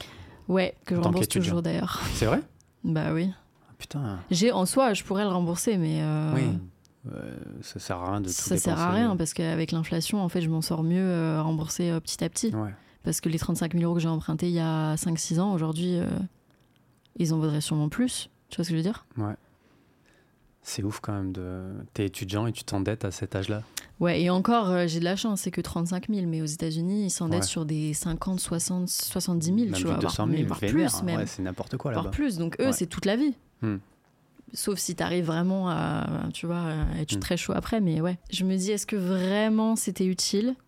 Parce que finalement, tu vois, toutes les personnes avec qui j'ai fait mon master, bah, aujourd'hui, euh, j'ai encore des contacts avec eux, mais niveau business, euh, pff, je connais plein de gens à l'étranger. Mais en fait, j'ai plus trop contact avec eux et puis je sais pas ce qu'ils font et j'ai l'impression qu'ils ont pas créé de business. Peut-être deux ou trois, mais pas plus. Donc, euh, À toi, dans ta tête, quand t'es parti à Londres faire une, gro- une grande école, bah, je me suis dit, je vais rencontrer euh, plein de gens. va- pour le réseau. Bah, il y avait le réseau. Mhm. Pour moi, c'est important, comme on en a parlé tout à l'heure, super important. Et puis, euh, ouais, il y a ça. Il y a aussi le fait que, je sais pas, Bah, la ligne sur le CV de l'école prestigieuse ligne, ou peu oui, importe. la ligne sur le CV, ouais. Et en fait, je pense que c'est parce que ça a été tellement dur pour moi cette année de master à Londres que c'est pour ça que je, des fois, je me dis, euh, est-ce que j'ai bien fait? Mais d'un autre côté, ça a été tellement dur et ça m'a fait tellement évoluer que finalement, en fait, j'en serais peut-être pas là où j'en suis aujourd'hui si j'avais pas fait ça. Donc pourquoi c'était dur? C'était trop dur. Franchement, c'était la Raconte, pire année, raconte. la pire année de ma vie. Vraiment, la pire année de ma vie sur le plan. euh, Il y en a plein comme toi, je suis sûr. Ouais, mais c'était difficile. euh, déjà, les- déjà faire un master en anglais quand c'est pas ta langue principale. Euh, je suis arrivée, je, je- mon anglais était correct, mais j'étais pas bilingue, tu vois. Donc, euh, je- 24, 25 ans 25 ans, ouais. Déjà, du coup, je comprenais pas forcément tout. Donc j'étais larguée. Et puis d'un côté, je me disais, waouh, genre je suis à Londres, je fais un master en anglais. J'avais l'impression, le syndrome de l'imposteur. Hmm. Je me suis dit, mais est-ce que tu mérites d'être là? Ah Est-ce que tu as ta place d'être Mm. d'être ici? Et du coup, euh, j'avais l'impression de, de devoir prouver deux fois plus que j'avais ma place. Et donc, je me suis mis la pression à moi, une pression énorme, parce qu'en plus, j'ai emprunté 35 000 euros de ma poche. Et je me suis dit, oh mon Dieu, ça veut dire qu'il va falloir que je rembourse tout, toute seule. Et en fait, je me suis mis une pression, mais euh, De ouf. de ouf pour réussir. Euh, D'un côté, bah, j'avais aussi, euh, j'étais seule en fait, j'étais loin de ma famille, loin de mes amis, tous mes repères, je connaissais personne. Dans une classe avec que des étrangers, il y avait une française sur euh, 30-35.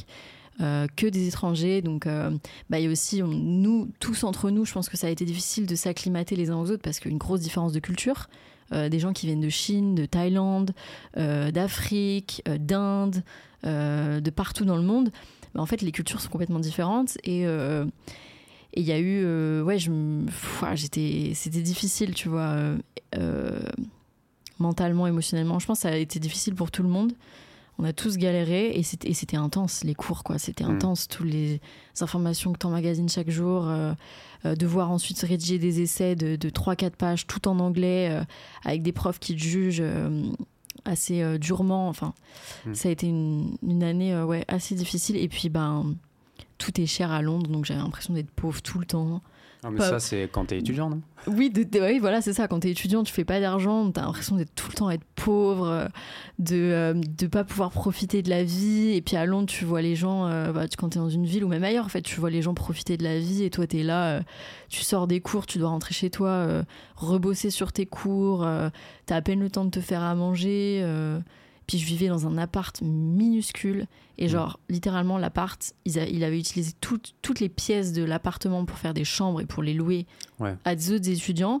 Donc on devait être euh, quatre dans un mini appart avec une chambre, une salle de bain minuscule pour quatre. Enfin, tout Horrible. était compliqué, euh, tout était difficile. euh, c'était, horrible émotionnellement. euh, je pense que à ce moment-là, c'est à ce moment-là que j'ai commencé à avoir des crises d'angoisse. Ah J'ai commencé à faire des crises d'angoisse et je pense que là, j'ai commencé une dépression. Avant, il y a eu des moments dans ma vie où j'étais un petit peu déprimée, mais là, je pense que j'ai fait une vraie dépression qui a duré pendant, après, même après que je sois rentrée, pendant au moins bien un an, un an et demi, je crois. Ah oui, quand même. Ouais. C'est quoi ta définition de la dépression? Euh, Il y a eu des moments plus deep que d'autres où j'étais vraiment là, je me suis rendu compte, ah ouais, là, je suis pas, ça va pas du tout. Euh, c'est euh, c'est une forme de. Comme une forme de noirceur. T'as l'impression que tout est noir. Que. Déjà, t'étais en, tu fais des crises d'angoisse tout le temps. Je faisais beaucoup de crises d'angoisse aussi. Mhm. Donc euh, le cœur qui, qui, qui se met à palpiter, l'angoisse dans tout le corps, c'est physique. De toute façon, quand tu as déjà fait une crise d'angoisse, tu sais, tu sais ce que c'est. C'est physique. Et dès que tu commences à en faire, après, tu as peur que ça revienne. Oui. Et donc, euh, en fait, une, tu commences à faire des crises d'angoisse et l'une crise d'angoisse en entraîne une autre. Ouais. Parce que tu commences et tu, tu vois à quel point c'est horrible. Et du coup, tu commences à développer une peur de faire des crises d'angoisse. Et du coup, en fait, tu as peur d'aller dans certains environnements parce que tu te dis, la dernière fois, j'ai fait une crise d'angoisse à ce moment-là. Et donc, si je retourne, euh, ça veut dire que je vais potentiellement refaire une crise d'angoisse. Et après, t'en viens à même plus te faire confiance à toi-même et à même plus être. euh, t'as l'impression de plus maîtriser ton propre corps parce que tu te dis à, à tout moment, je peux partir et alors là, je contrôle plus rien et Mm. t'es- t'as envie de mourir, tu vois, à ce moment-là. Ouais.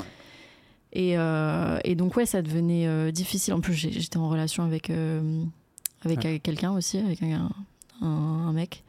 Et euh, ça se passait pas bien aussi. Ça, ça me rajoutait du stress en plus. euh. c'était pas toxique, mais en fait, c'était quand même un peu toxique. Mais c'était de ma faute. Euh, parce que moi, j'étais. Il y a aussi, du coup, tous ces. Alors là, c'est plus deep, hein, mais tous les. les le- les, les traumas. En fait, en relation, souvent quand tu te mets en relation romantique, en tout cas pour moi, il y a beaucoup de traumas du passé qui reviennent, des peurs de l'abandon, euh, des choses un peu deep qui remontent, et des formes d'attachement aussi, euh, des systèmes d'attachement qui remontent, et des, des espèces de schémas euh, qui remontent. Et en fait, tout est remonté à ce moment-là. Mhm. Et j'étais dans une période où j'étais assez vulnérable aussi. Ce qui fait que c'était euh, c'était chaotique, quoi, sur tous les plans. Chaotique sur tous les plans. Donc, et puis j'étais très. j'ai j'ai ressenti beaucoup de culpabilité aussi de faire du mal à ce mec-là, que j'aimais quand même. Quand et même. donc, euh, quand même. Et, euh, et ouais, du coup, c'était pas une période euh, très facile euh, pour moi. Ah ouais, donc putain. Donc cette année à Londres, c'était une horreur en fait, parce que si t'es tombé en dépression, Ouais, je suis tombée en dépression. Crise d'angoisse, Crise euh, d'angoisse, euh, dépression. euh, J'ai l'impression que, en fait, euh, toute mon. Et alors, moi, je pense pas que la dépression, ce soit négatif. En fait, il y a plusieurs formes de dépression, je pense. je pense aussi. Et je pense que, en tout cas, moi, ce que j'ai vécu, c'était comme si euh, toute mon identité euh, passée était en train de se détruire. Mhm. En fait, toute mon, tout- qui je pensais être, Mhm. euh, mon ego, comme je l'avais construit, était en train de, dé- de se détruire. Et euh, il y a eu tout, après tout ça, il y a eu une phase où je savais plus qui j'étais, clairement. En fait, j'étais dans cette espèce entre deux où la version de moi d'avant était, était en train de disparaître. Et en fait, dans ces moments-là, tu as envie de te rattacher. Tu te dis non, putain, je, je sais plus qui je suis. Et tu es complètement perdu, en fait. Mhm. Et après, je pense que c'est pour le meilleur parce que tu as cette période de transition. Et ensuite, je suis devenue quelqu'un de complètement différente. Pas complètement, parce que tu peux pas non plus changer euh, du tout au tout, tu vois. Ouais. Mais il y a vraiment un avant et un après. Entre, au moment où, au moment j'ai fait ma dépression, euh, la personne que je suis aujourd'hui, la personne que j'étais avant, rien à voir. Mais je pense que de parler même, tellement de choses, je pense on va pas, même on va mes pas avoir le proches, temps. ouais, ben, on n'a pas le temps. ouais. Même mes proches le disent. C'est fou, quoi. C'est fou. Et euh, est-ce que tu as eu une forme de dépression où tu étais quasiment en mode euh, bah, ça sert plus à rien que je vive, perte de sens totale de Perte la de vie, sens, euh, ouais. Perte de Perte de sens. sens, mais pas au point de te dire euh, j'ai plus envie d'être ici. Quoi. Si, il y a des moments, ouais, si, il y a des moments, en fait, je... en- fait, non, pas vraiment, parce que j'ai jamais eu cette envie euh, littérale de me, T'ôter la vie. de m'ôter la vie. Mhm. Euh, Il n'y a jamais eu. ce- Je pense que pour sau- sauter la vie, il faut vraiment arriver à un point où. Ouais, tu, tu, tu crois plus en rien, tu vois. Euh, Il y avait quand même au fond de moi euh, ce truc de me dire euh, non, mais je- ça peut pas être, ça peut pas être euh, ça ma vie, tu vois. Je, C'est pas Mais normal. en fait, en fait voilà, je pense que les gens qui, se- qui arrivent à ce point-là, c'est que c'est pas qu'ils veulent mourir, tu vois. Parce que je- du coup, j'ai j'ai- j'ai plus eu le temps de réfléchir à ça, euh, surtout parce que j'ai perdu quelqu'un comme ça. Mm. C'est pas que tu as envie de mourir, parce que je pense que l'humain n'a pas envie de mourir. Tout ce qui est vivant a envie de vivre. C'est le- l'instinct de survie, tu vois. C'est juste que la souffrance est telle, et tellement insupportable, qu'en fait, tu as envie que la souffrance s'arrête. Ouais. Mais c'est pas que tu as envie de mourir, c'est Mm. tu as juste envie d'arrêter de souffrir. Mm. Tu vois Et. euh, et ouais, non, je- je- à aucun moment je me suis dit sérieusement, là, c'est fini, tu vois. Mais, il y a- mais j'y pensais, ouais. c'est- J'avais Ouais. des, des. C'est un peu trigger warning, Ouais. ce que je veux dire, mais j'avais des pensées euh, ouais, noires, des pensées un peu suicidaires. euh. Ouais. Clairement. Moi, je pense que quand tu es dans ces phases-là où tous les jours, euh, t'as aucun jour qui, qui... Oh, tu te lèves le matin, t'es en angoisse totale, t'as pas envie de faire, t'as pas envie de vivre, tu vois. Ouais. Ou t'as envie que ça s'arrête, quoi. Ah, et puis après, tu te poses des questions existentielles, genre euh, pourquoi on est là sur Terre, genre ça n'a aucun sens. Tu vas, je me posais des questions comme ça, tu vois. Je vais, je vais faire des études, après je vais travailler toute ma vie et, et en fait, euh, après on va tous mourir et tu vois, c'est des trucs horribles qui te passent par la tête. Et tu dis, mais en fait, ça a aucun sens. Genre, tu sais qu'il y a beaucoup de jeunes comme ça? Mais je sais. Il y a beaucoup de monde comme ça. Mais oui, il y a beaucoup de monde comme ça et je comprends totalement. Euh, je comprends totalement. Mais après, c'est pas. Euh, après ça, tu peux t'en sortir. Et une fois que tu sors le bout du nez et que tu commences à. en fait. Euh, à, apprendre à te découvrir toi-même et surtout au plus tu te poses de questions, au, mieux c'est parce que ça veut dire que tu vas commencer à chercher des réponses. Et mm. des réponses, il y en a plein, tu mm. vois. T'es pas toutes les questions que tu te poses quand ça va pas, tout ça, tu peux trouver des réponses à tes questions. Mais c'est juste qu'il faut passer cette phase un peu euh, désagréable parce que je pense qu'on passe tous par là, surtout quand tu es jeune. Entre le, la, tu vois, dans ta vingtaine, tu passes par des moments de questionnement existentiel et tout. Mm. Mais dis-toi que quand on sort, tu, tu vas être, c'est vraiment pour le mieux parce que la vie va te paraître euh, vraiment, euh, elle vaut d'être vécue, tu vois. Mm. Ok, on va passer sur ça. Mais avant, tu parlais de ta relation qui était, t'étais toxique potentiellement pour le gars. Ouais, j'étais toxique, mais lui aussi. Après, il avait ses torts, mais. De toute façon, c'est généralement un couple, c'est 50-50. Généralement. Généralement. Euh, généralement. Euh, et du coup, tu disais que tu avais des traumas du passé qui revenaient dans cette relation, etc. Tu peux détailler ou bof Je peux détailler, ouais. Après, je suis encore en train d'essayer de, le comprendre moi-même dans, dans ma vie. Parce que je pense que ça, un, ça prend du temps, tu vois. Mais. Euh, mais euh, je sais pas si je vais réussir à en parler, mais en gros, c'est juste que j'ai toujours eu du mal avec les relations amoureuses, disons. J'ai jamais eu de. J'ai eu un premier copain euh, à mes 18 ans, ça a duré un an, un an et demi. Et ensuite, euh, j'ai toujours eu du mal avec les relations. Alors, ça, peut-être que je devrais pas le dire, parce que si je le dis, ça va se perpétuer, tu vois. Ce que tu dis, ce que tu mets. Non. Ce que tu dis, ça se perpétue. Mais ça, c'était Forcément, parce que tu fais une introspection sur toi-même aussi. Donc, ça va t'aider aussi potentiellement à, faire mieux. Mais ouais, euh, gros problème avec les relations amoureuses. en fait, j'ai. En fait, je sais pas si tu connais la théorie de l'attachement. Non. As plus, du coup, en gros, tu as quatre formes d'attachement euh, en relation amoureuse. Tu as les gens qui sont attachés euh, sécures. Mhm. Donc, c'est des gens euh, qui vont être en fait stables dans leur, leur attachement envers leur partenaire. Mhm. donc, ça se manifeste par juste une stabilité émotionnelle, euh, le fait que tu peux contrôler tes émotions, tu arrives à t'exprimer, tu arrives à investir dans une relation, euh, tu arrives à construire sur du long terme, euh, tu idéalises pas la relation, tu prends ton partenaire tel qu'il est et toi tu te prends tel que, vous êtes. Enfin, c'est une relation saine, tu vois, tu es sain. Donc tu as sécure, tu as anxieux, donc ça, c'est les gens qui sont, tu sais, très euh, needy, qui sont dans la codépendance mm. avec le partenaire, qui sont très jaloux, qui ont toujours peur de perdre l'autre, qui veulent toujours qu'on les rassure. Tu vois, les gens qui sont très anxieux dans la relation. Tu as les évitants. Mm-hmm. Les évitants, c'est les gens qui, en fait, euh, dès que... Alors, ils commencent un peu à voir quelqu'un et dès que ça devient un peu euh, intime ou sérieux, ah J'en connais comme ça. Ah, ils, sont, ils, sont, ils sont déjà dans un train en train de partir, tu vois. Alors c'est fini. Mm. Ils veulent plus rien avoir à faire parce que ça les met ils ont l'impression de perdre leur, euh, leur, leur liberté, de perdre leur indépendance, peur de s'engager. Et il y a des gens qui n'arrivent jamais à se mettre en couple parce qu'ils sont complètement évitants. Et ça, ça vient de. Et il y a le, 3, le quatrième, hmm. du coup, qui est en anglais, je, non, je connais le terme en français, je sais pas, ça s'appelle euh, Fearful Avoidance. C'est un mix entre anxieux et évitant. Et moi, c'est ça que je suis. c'est ça. Du coup, le, pire, truc, et je crois qu'il y a 3% de la population euh, qui, euh, qui a cette forme d'attachement en relation. Au début, je ne savais pas, mais c'est après, à force de m'y intéresser, de lire le livre. Il y a un livre d'ailleurs qui s'appelle, euh, en anglais, Attached, qui parle de. C'est très intéressant d'ailleurs, je vous le recommande de, le lire si ça vous intéresse. Qui parle de tout ça. Et, et alors, du coup, qu'est-ce que je voulais dire par rapport à ça? Oui, donc il y a ces formes d'attachement et en fait, euh, ça se manifeste dans tes relations. Et ça vient, ces formes d'attachement, elles se sont construites dans l'enfance, entre tes 0 ou 3 ans, ah d'après les psys. D'après les psys. Ou alors, ça peut venir aussi de relations passées qui ont été traumatisantes, qui ont fait que. Moi, je pensais plus à ça quand tu m'expliques le truc, mais. Euh, ouais, mais souvent, ça vient en fait de l'attachement que tu avais avec tes parents et hmm. de l'attention ou pas que tu as reçue de la part de tes parents quand tu étais enfant qui va déterminer ton, ta forme d'attachement euh, par la suite dans tes relations adultes.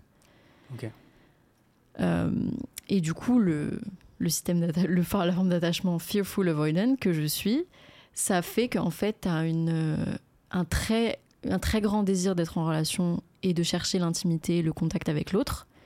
Mais dès que ça devient trop euh, intime, trop d'intimité ou trop de, de, ça demande de l'ouverture émotionnelle, tout ça, tu, tu te, as envie de partir, tu as envie de fuir en fait.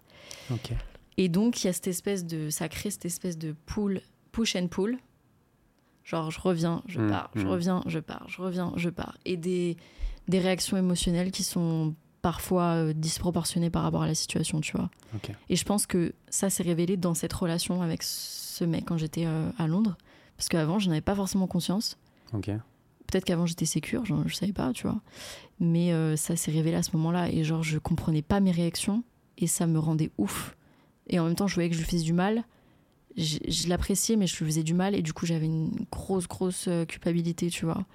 Et, euh, et je me sentais mal de pas réussir à tu vois, avoir une relation normale, en fait. Je culpabilisais beaucoup. Hmm. Et donc, en fait, tout- toutes ces, ces- ces émotions sont ajoutées les unes aux autres qui ont fait que, euh, que la, la relation était chaotique, quoi. Parce que oui, je me souviens euh, quand on s'était rencontrés à Bali, euh, on avait parlé rapidement où tu me disais oui, moi j'ai besoin d'amour, je, je cherche l'amour. Bah oui, Mais, je euh, cherche l'amour, mais dès ouais. qu'il vient, dès qu'il se présente, je suis là, ouh. Ça sent pas bon. je vais vite partir parce ouais. que je flippe et parce que j'ai peur de perdre ma liberté et parce que j'ai peur euh, de devoir me changer, changer qui je suis. J'ai peur de. Alors, il y en a qui vont me dire, ouais, mais t'as pas trouvé la bonne personne et tout. Hmm.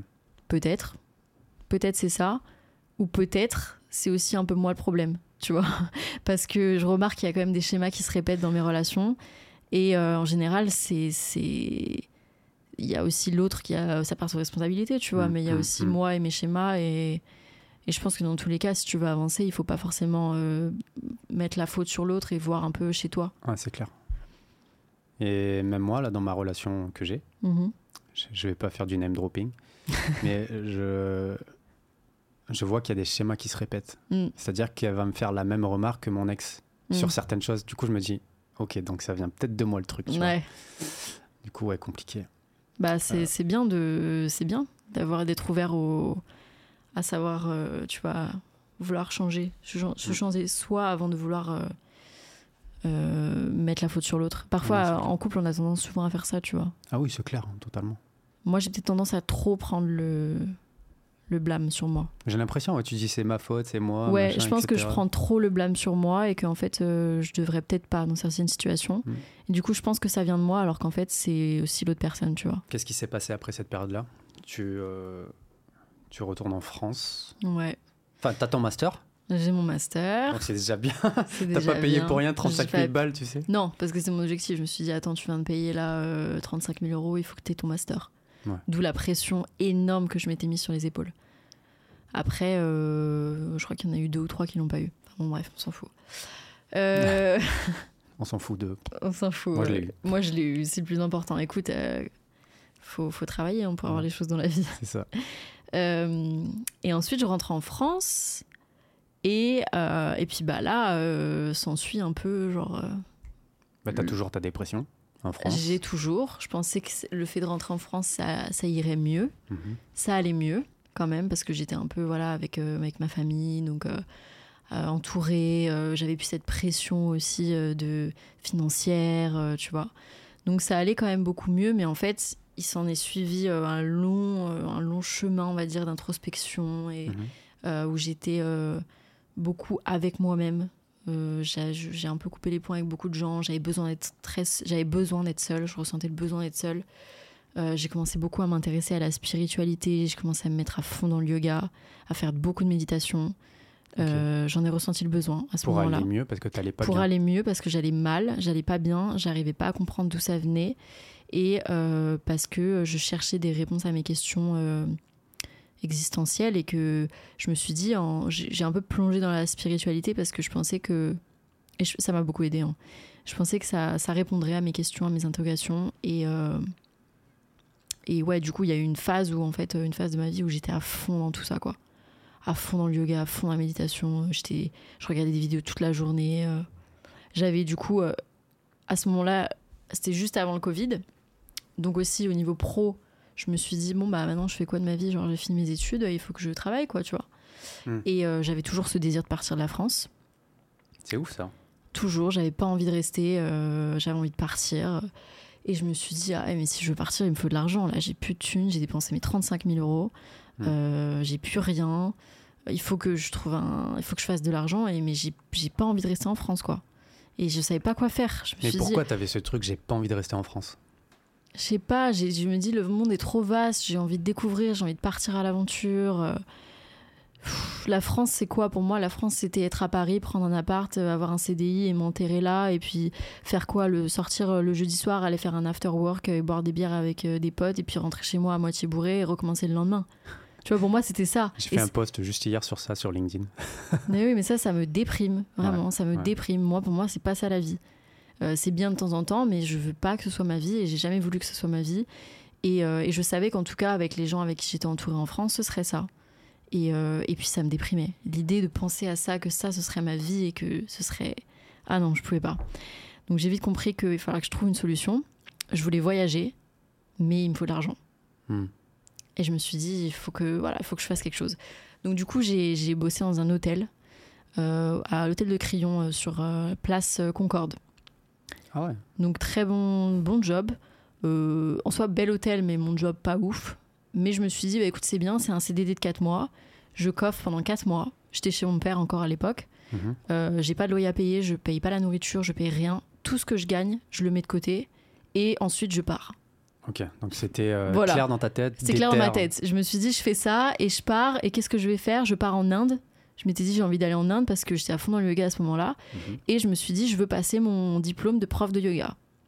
Ah ouais, d'accord, ok. Et je me suis dit quoi de mieux que d'aller le faire en Inde Parce que déjà, c'est. Et puis en plus, je voulais dans la ville d'où le yoga est né, hmm. Rishikesh, euh, un peu au nord de New Delhi. C'est le à côté du Gange et tout. Enfin, c'est vraiment très beau. Et c'est là que, que, est né le yoga. Et euh, j'avais envie de partir là-bas pour euh, faire mon diplôme de prof de yoga. Et donc, je me suis organisé mon voyage, j'ai payé la caution pour l'école, j'ai payé mes billets d'avion. Et puis voilà, j'attendais euh, tranquillement la fin de mon CDD pour, euh, bah, pour partir en Inde, en fait. Ok. Et là, le Covid. Du coup, bah, l'hôtel ferme. Donc, du coup, le dernier mois, j'ai même pas bossé, mais euh, ils m'ont payé, donc ça, c'est cool. Ouais. mais impossible de partir impossible de partir en fait tout était bloqué enfin je veux dire puis au début du covid c'était pas comme à la fin, tu vois. C'était impossible. Ah oui, bah, c'était galère. Hmm. Et donc là, bah, s'ensuit une période de, euh, bah, comme tout le monde, on l'a tous ressenti. Au début, on était là, mais on fait quoi? Bah, on fait rien. Écoute, il y avait un espèce comme si c'était hmm. des grandes vacances, euh, tu sais, des grandes vacances pour tout le monde. Là, on savait pas quoi faire. Euh. le travail, ça avait plus grande importance parce qu'on pensait un peu au début qu'on allait tous mourir de toute façon. Hmm. On s'est dit, mais c'est quoi ce truc? Ça va tous nous tuer. Mais c'était, voilà, le confinement du début, tout ça. Et donc là, en gros, qu'est-ce qui s'est passé euh, Finalement, je me suis dit, euh, en fait, je suis bloquée chez mes parents. Et puis là, je commençais à, péter un câble, quoi. Au bout de quelques mois, genre, ça, je pétais un câble. Et je me suis mis dans un business. J'ai fait du marketing de réseau à ce moment-là. Avec euh, quelqu'un que je connaissais. dans, la, dans la santé. Et ça, ça a duré peut-être 4-5 mois. Mmh. C'était une manière de, aussi de m'occuper, de faire quelque chose, d'apprendre des nouvelles choses et tout. J'ai vite compris que c'était pas pour moi. j'aimais pas l'ambiance, j'aimais pas le milieu. J'avais l'impression un peu d'arnaquer les gens parfois je me suis dit non, il faut que, faut que j'arrête. Et à ce moment-là, toujours mon rêve de partir, hmm. mais de faire de l'argent, je me suis dit, c'est quoi, j'ai envie d'aller à Bali. Je veux aller à Bali, absolument. Bali, ça m'attire. Je regardais des vidéos sur YouTube de gens qui vivaient à Bali. Je me suis dit, mais leur vie, elle a l'air incroyable. Moi aussi, je veux partir à Bali, tu vois, ça a hmm. l'air trop cool. Et, euh, et je me suis dit, ok, mon objectif, c'est, je veux partir à Bali, mais il faut que je trouve un taf en ligne. Hmm. Parce que je, je peux pas partir sans argent, j'ai rien. voilà. Et donc, je me suis mis dans ce, à ce moment-là dans euh, la manifestation de ce que je veux. Mmh. Et donc, ce que je faisais, je me souviens très bien, j'écrivais dans mon, dans mon journal la vie que je voulais mener. Mmh. Donc j'écrivais en détail exactement ce que je voulais. Donc je me lève le matin dans ma villa à Bali, un, je gagne de l'argent, machin. Tout ce que je voulais, je l'imaginais. Je faisais des méditations, mmh. je me posais comme ça et je me mettais, je ressentais un peu euh, comme si c'était déjà fait, tu vois. Et, euh, et j'y croyais et tout, j'étais dans cette bonne énergie, machin. Et en fait, à côté, je, recherchais aussi un peu un taf. Et là, je suis tombée sur euh, une opportunité euh, du coup de taf en freelance euh, hmm. chez Itch, donc là où je la bosse dans la boîte dans laquelle je bossais. Et ils m'ont prise, ils m'ont prise direct. Et du coup, là, je suis partie à Bali. Et c'est comme ça que tu es arrivée à Bali? Et c'est comme ça que je suis arrivée à Bali, ouais. Tu m'avais pas dit, peut-être que je confonds, que tu étais allée au Mexique? Non. Non, j'étais partie au Mexique pour des vacances, mais. Ah, c'était des vacances. Ouais. Je suis là, je suis arrivée à Bali, du coup, pendant le Covid encore. Ok. Au même moment où on s'est rencontrés, je crois qu'on est arrivé à peu près en même T'es temps. arrivé quand, toi? Je suis arrivée au mois de avril, un truc comme ça, 2021. Ah, bah, on est arrivé en même temps. Ouais, à peu Je près en même temps. euh, le 27 avril 2021, je crois. Ouais, pareil, avril ou mai, je sais plus exactement, Mm. mais bon, dans ces eaux-là. Ok. Donc, t'arrives à Bali. Ouais. Ça y est, ton. Et là, je suis là, oh là là, enfin, genre déjà j'ai un taf, donc je suis plus dépendante financièrement de ma Mm. famille. Je suis plus tout le temps chez mes parents, bloquée. euh, c'est horrible quand t'as 25 ans, ça t'en peux plus, tu vois. T'as qu'une envie, c'est de te barrer. Ouais. Euh, et puis je suis à Bali, quoi. Genre, c'est Ouais. trop bien, c'est mon rêve. C'est, waouh, c'était juste incroyable ce sentiment d'a- d'avoir enfin réussi. euh, après ces mo- mois et ces mois en rêver, Mhm. je me suis dit, waouh, j'ai de la chance, je suis trop contente d'être là, Ouais. quoi. Et du coup, t'es- c'était ton rêve parce que tu voyais les gens qui avaient une vie incroyable à Bali. Tu t'es Ouais. dit, je veux être pareil? Ouais, je me suis dit, je- en fait, je voyais sur les réseaux sociaux, et puis j'avais aussi quelqu'un que je connaissais, euh, du coup, avec le mec avec qui je faisais le marketing de réseau qui, Mm. habitait là-bas. Et Ah, il m'en parlait aussi, Mm. et du coup, il m'a un peu forcé la main à venir, comme quoi je te dis, chaque euh, rencontre, euh, bon, je le connaissais depuis longtemps, mais chaque relation a son importance. C'est qu'à ce moment-là, il m'a aussi encouragé à venir beaucoup parce qu'on bossait ensemble. Mhm. Et, euh, et d'ailleurs, quand je suis partie, je bossais encore un peu avec lui. Euh, mais c'est lui aussi qui m'a un peu tendu la, la perche, Ah, genre viens, il m'a un peu aidé et tout. Ouais. Et ben du coup, voilà, je suis arrivée à Bali et. Et puis, et puis, ouais, le fait de voir la vie des gens sur les réseaux sociaux, c'est ça qui m'a qui m'a donné envie, clairement. Qui t'a motivé. Ouais. Et du coup, bon, maintenant, ça fait. Là, ça y est, pour toi, Bali, c'est l'endroit où t'as envie d'être? Non, Ah non, non. Là, ça fait deux ans, ouais, deux ans que j'y suis. Euh, Et en fait, là, depuis quelques mois, je me rends compte que je crois que j'ai. T'as fait le tour Ouais, j'ai fait le tour. euh, J'ai fait le tour et puis Bali, ça a beaucoup changé aussi euh, par rapport à quand je suis arrivée. euh, ça devient de plus en plus surchargé. C'est vénère, là. C'est horrible. Je veux dire, la pollution, c'est, c'est, ça prend des ampleurs. Voilà, la circulation. Il y a beaucoup de gens, ça attire beaucoup de gens dont je suis pas forcément en accord avec. Euh, beaucoup de superficialité. Ça me manque un peu d'authenticité, en tout cas à Canggu par exemple. Hmm. Tu es où, là, maintenant? À Canggu. Ah, bah ouais. Toujours à Canggu. Compliqué, et ouais, compliqué. Et puis je me vois pas vivre à Uluwatu, tu vois, j'adore, mais est-ce que j'aurais envie d'y vivre? Je sais pas. Hmm. À tester. Mais ouais, je sens que là, Bali, je sais pas, je, je commence à saturer, à saturer en fait. Ouais. T'as pas une envie d'aller ailleurs euh, que les endroits touristiques à Bali? Un truc un peu plus dans la nature euh, Bah après, le truc, c'est que je trouve que voilà, moi j'ai envie de, de vivre et d'être, que ce soit là où j'habite, ce soit conv- convenience, mhm. que j'ai des shops pratiques, que Mm. j'ai des, des shops, des endroits où aller, des gens, tu vois, autour de moi. J'ai pas envie d'être isolée dans la jungle non plus, donc. euh, Isolé dans la jungle. Bah ouais, donc je- non, je sais pas, je, je sens que j'ai envie de partir en fait. Ah, d'accord. Là, maintenant, Ouais. dans ta tête, c'est. euh, Bah là, j'ai- Ça y est, c'est plus ta maison, quoi. Ça a jamais été vraiment ma maison. Bah, eu, euh, si je me trompe pas, tu as eu des phases où eu des euh, fois tu t'es dit je me sens trop bien, je me sens Oui. plus très bien. En fait, ça y est, c'est vraiment là-bas Ouais. où je veux être. En fait, En fait, je pense que je me sentirais bien à Bali si j'avais ma baraque, Ouais. que je faisais construire ma maison, Mm. euh, j'avais ma, ma villa, tout ça. possible. hein C'est possible. Ce serait mon objectif éventuellement. J'aimerais bien, tu vois, j'aimerais bien avoir un pied à terre à Bali, mais il faudrait que je fasse construire ma maison, que j'ai. Là, ouais, je me sentirais bien. Là, je me sentirais euh, franchement à la maison. Pour l'instant, c'est pas le cas. Je suis encore à payer des loyers, je suis encore dans des colocs avec des gens, euh, je les aime bien, mais euh, c'est pas forcément. J'ai pas envie d'être en coloc toute ma vie. Hmm. Donc euh, c'est peut-être aussi les circonstances qui font que, mais oui, Bali j'ai- j'aime, mais peut-être pour le moment, euh, je sens que j'ai un peu envie d'aller voir ailleurs aussi. Ok. Tu es toujours en quête de voyage, de rencontres, de Je nouvelles expériences, Ouais, je etc. suis toujours. Et puis il y a aussi ce que je fais, la création de contenu euh, sur les réseaux sociaux, YouTube et Instagram, c'est aussi centré beaucoup autour du voyage et ce que j- ce que c'est ce que j'ai envie de développer aussi. Mm. Tu vois, sur ma chaîne YouTube, faire des, des, des petits documentaires, comme un petit euh, travel show. Mm. Parce que j'adore, ça me passionne et, et puis ça marche bien aussi.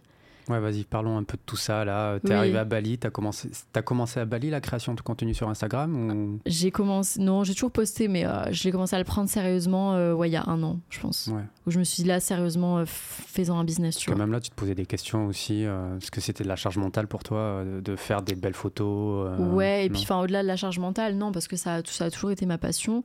Mais c'est vrai que quand tu commences à le prendre plus sérieusement euh, et que tu, bah, tu te mets plus la pression, et en fait, tu aussi les réseaux sociaux, c'est euh, euh, la seule métrique qui fait que tu as du succès, c'est un peu bah, les likes et les commentaires. Mhm. Donc en gros, c'est la validation des autres. qui Ouais. va te qui va en fait c'est si les autres te valident et te donnent de l'attention bah là tu te dis bah du coup c'est bien ce que je fais je suis bien je suis dans la bonne direction Mm. et dès que l'algorithme euh, commence un peu à te bouder et que bah t'as moins d'engagement que t'as Mm. moins de commentaires moins d'attention en fait moi j'ai toujours eu du mal avec euh, ce, ce fait d'associer ma, val- ma valeur à moi à ça tu vois Mm. à cette attention ou cette validation que je reçois sur les réseaux sociaux et si j'en reçois pas des fois je me dis putain maintenant ça va beaucoup mieux mais euh, il y a eu une, une grosse période où je me- je me- j'avais l'impression d'être nulle, de pas être assez bien et de me comparer beaucoup aux autres. Et ça, ça a affecté beaucoup ma, ma santé mentale. Maintenant, ça va beaucoup mieux. C'est- ouf comme chacun traverse les mêmes, euh, je Ouais. pense, les mêmes trucs. euh. Ouais, ouais, ouais. as eu ce truc de, où tu as besoin de valida- validation des autres, Mm. donc ça, ça va mieux ou tu as encore quand même besoin? Ouais, j'ai encore toujours, on a tous. Même si on est là, oui, non, j'ai pas besoin de validation des autres, c'est pas vrai. On a tous, euh, on a tous euh, de manière euh, directe ou indirecte, si on est sur les réseaux sociaux, c'est qu'on cherche la validation des autres, d'une manière ou d'une autre. Hmm. Ou alors, en tout cas, que tu cherches le, le contact ou la relation avec les autres. Contact, oui. Contact, relation. Peut-être que certains, ça va être plus être dans, plus être dans la recherche de validation, Mhm. mais dans tous les cas, quand tu es sur les réseaux sociaux, je pense qu'il il y a euh, forcément une, partie de, une petite partie d'ego quand même. Ok, Ouais. intéressant. Ouais, J'en parlais aussi avec l'invité d'avant. Moi, par exemple, j'ai pas besoin de validation. Hmm. Mais après, comme tu as dit, c'est peut-être une autre forme que j'ai pas encore trouvée. Euh, bah après, t'es pas trop sur les réseaux, toi. Oui, mais je veux dire, euh, Oui, ça ça t'intéresse va pas. rien me faire. Quoi. Oui, ça va rien me faire. Ça va rien me faire. Tant que je me dis que je fais un truc qui me plaît, euh, voilà.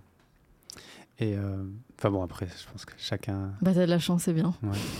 Et du coup, tu te compares aussi aux autres? Tu te comparais aux autres et ça t'a fait du mal? Euh, ouais, je me compare toujours. Après, c'est normal. euh, Je pense qu'il y a toujours une petite part de toi qui te compare aux autres, aux autres euh, créateurs, à ce que tu fais, ce qu'ils font. Mm. Euh, c'est un peu normal, mais il faut pas que ça vienne, ça, que ça, que ça parte dans le penchant de, de, de si tu te compares trop et en fait, euh, tu vas même plus. euh, surtout quand tu es créative, en fait, tu dois écouter ta petite voix intérieure parce que Mm. c'est ta créativité, elle part de toi, et c'est Mm. pas les autres, tu vois. Donc, Ouais.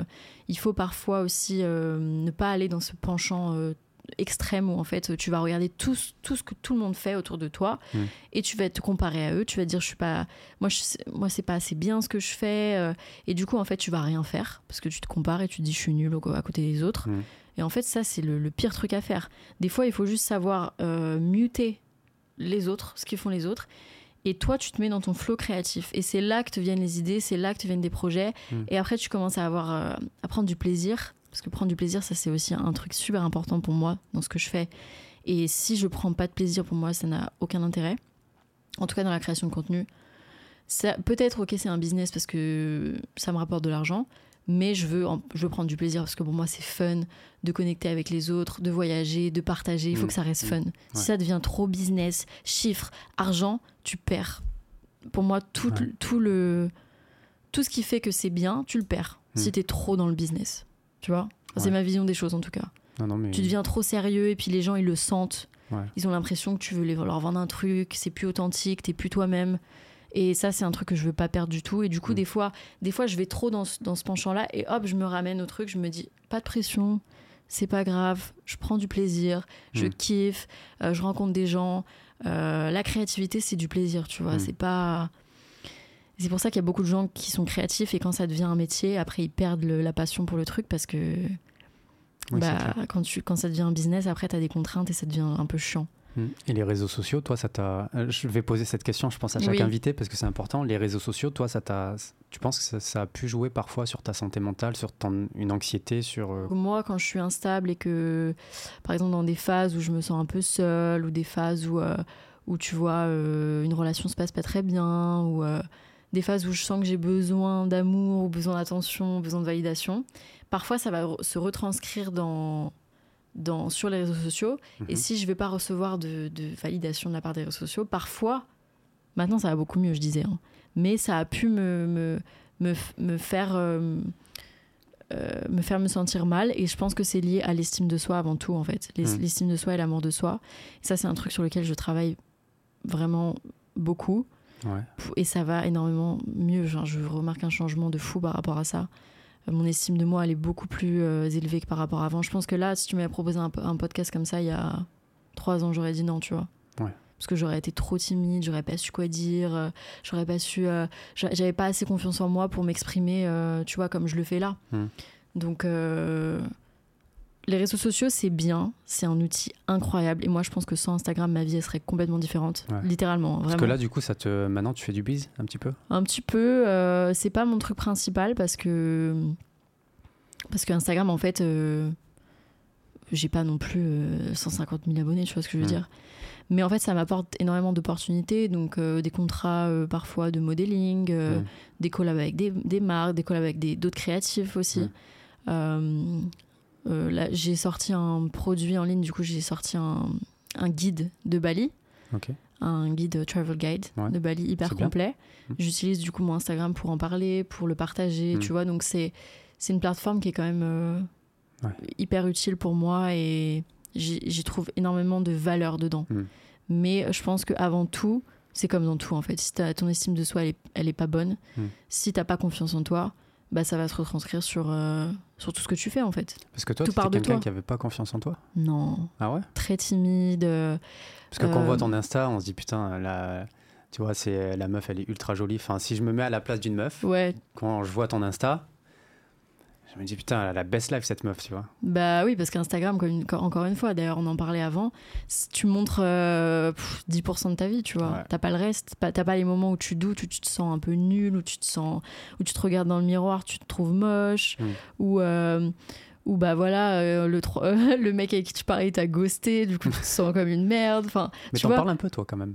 ouais, j'en parle un peu, mais j'évite parce que j'ai remarqué, j'ai vite remarqué qu'en fait les gens ils ont pas forcément envie d'entendre quand ça va pas. Ouais, c'est le principe d'Insta, quoi. C'est le principe d'Insta. Ils veulent voir quand ça va bien, ils veulent rêver, ils veulent aussi savoir que tu galères un peu, mais pas trop quand même. D'accord. Ils veulent pas, ils veulent pas t'entendre parler de tes problèmes toute la journée. Et moi, je comprends parce que même moi, je suis quelqu'un qui parle, qui, qui, qui donne du négatif dans, ses, dans sa story toute la journée.